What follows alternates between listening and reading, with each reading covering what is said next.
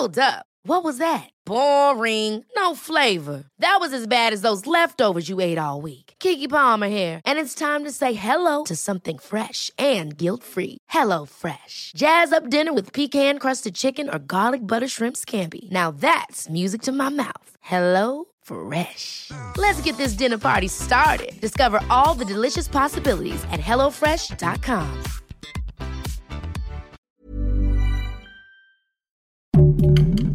Heraldo Podcast, un lugar para tus oídos. Lento pero seguro. La economía de México está recuperándose.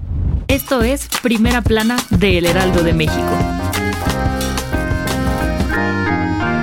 Fiu, al parecer, no todos son malas noticias para la economía de México. Y es que después de la crisis que provocó la pandemia, poco a poco todo va volviendo a la normalidad. Según la Bolsa Mexicana de Valores y el Banco de México, este año las remesas y la venta del petróleo han sido las que sacan agua del pozo para levantar la economía nacional. Por un lado, entre enero y marzo del 2022, las remesas que vienen principalmente de Estados Unidos tuvieron un levantón del 18% con respecto al año pasado, registrando un nuevo récord al sumar 12.521 millones de dólares. Las remesas son envíos de dinero de personas de origen mexicano que viven en otro país y que envían a sus familias. Y en cuanto a la venta de petróleo, Pemex reportó una ganancia de 122.494 millones de pesos en los primeros tres meses de este año, principalmente gracias a los esfuerzos para aumentar la producción de y también a la guerra entre Rusia y Ucrania, que aumentó el precio de la mezcla mexicana. Sin duda, esto es un gran empujón para la economía del país, que se las vio negras por la pandemia, pero las estrategias para recuperarla parecen estar dando frutos. Con información de Verónica Reynolds y Everardo Martínez.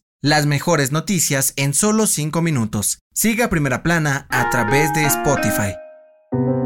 Este 3 de mayo se cumple un año desde que colapsó una de las traves de la línea 12 del metro en la Ciudad de México, lo que dejó un saldo de 26 personas fallecidas, 104 heridos y una imagen imborrable en todos nosotros. Pero, ¿qué han hecho las autoridades todo este año? Bueno, pues el director general del metro, Guillermo Calderón, dijo a El Heraldo de México que están trabajando duro junto al gobierno capitalino y empresas como Grupo Carso para que la llamada línea dorada vuelva a funcionar lo antes posible y garantizar que sea más segura que nunca. Para lograr esto, desde mayo del 2021, algunos especialistas mexicanos e internacionales han revisado minuciosamente los detalles de la rehabilitación de los tramos afectados y hasta este momento tienen un avance de poco más del 80%. Y aunque hace un año el presidente Andrés Manuel López Obrador dijo que la reconstrucción de la línea 12 estaría lista en 12 meses, está muy lejos de ser cierto, pues Calderón aseguró que será a finales de diciembre cuando reabra por completo, con el compromiso de que nunca más vuelva a suceder un incidente similar. Con información de Jessica Moguel.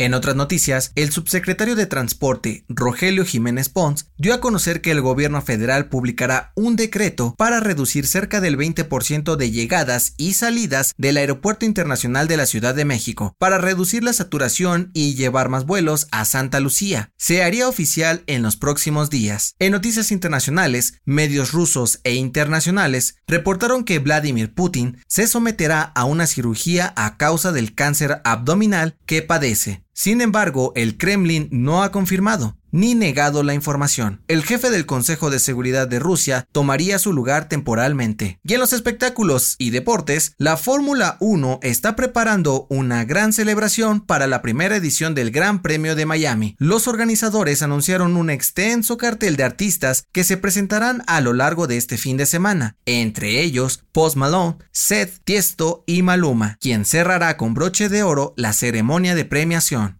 El dato que cambiará tu día. No le cuentes a nadie. ¿Sabías que guardar secretos es malo para la salud? Sí, según un estudio de la Universidad de Stanford, el problema de guardar un secreto no es ocultar información, sino vivir con ello e interactuar con los demás sabiendo que no estamos siendo totalmente transparentes. Esto provoca que el cerebro entre en un estado de alerta, ansiedad y estrés máximo, que consume demasiada energía. Naturalmente, el cuerpo resiente estos cambios, afecta al estómago, el sueño, los músculos y claro, al cerebro mismo con migrañas. Por eso, cuando por fin soltamos un secreto, sentimos como si nos quitaran un gran peso de encima. ¿Tienes algún secreto guardado? Yo soy José Mata y nos escuchamos en la próxima. Esto fue Primera Plana, un podcast del Heraldo de México. Encuentra nuestra primera plana en el periódico impreso, página web y ahora en podcast. Síguenos en Instagram y TikTok como El Heraldo Podcast y en Facebook, Twitter y YouTube como El Heraldo de México. Hasta mañana.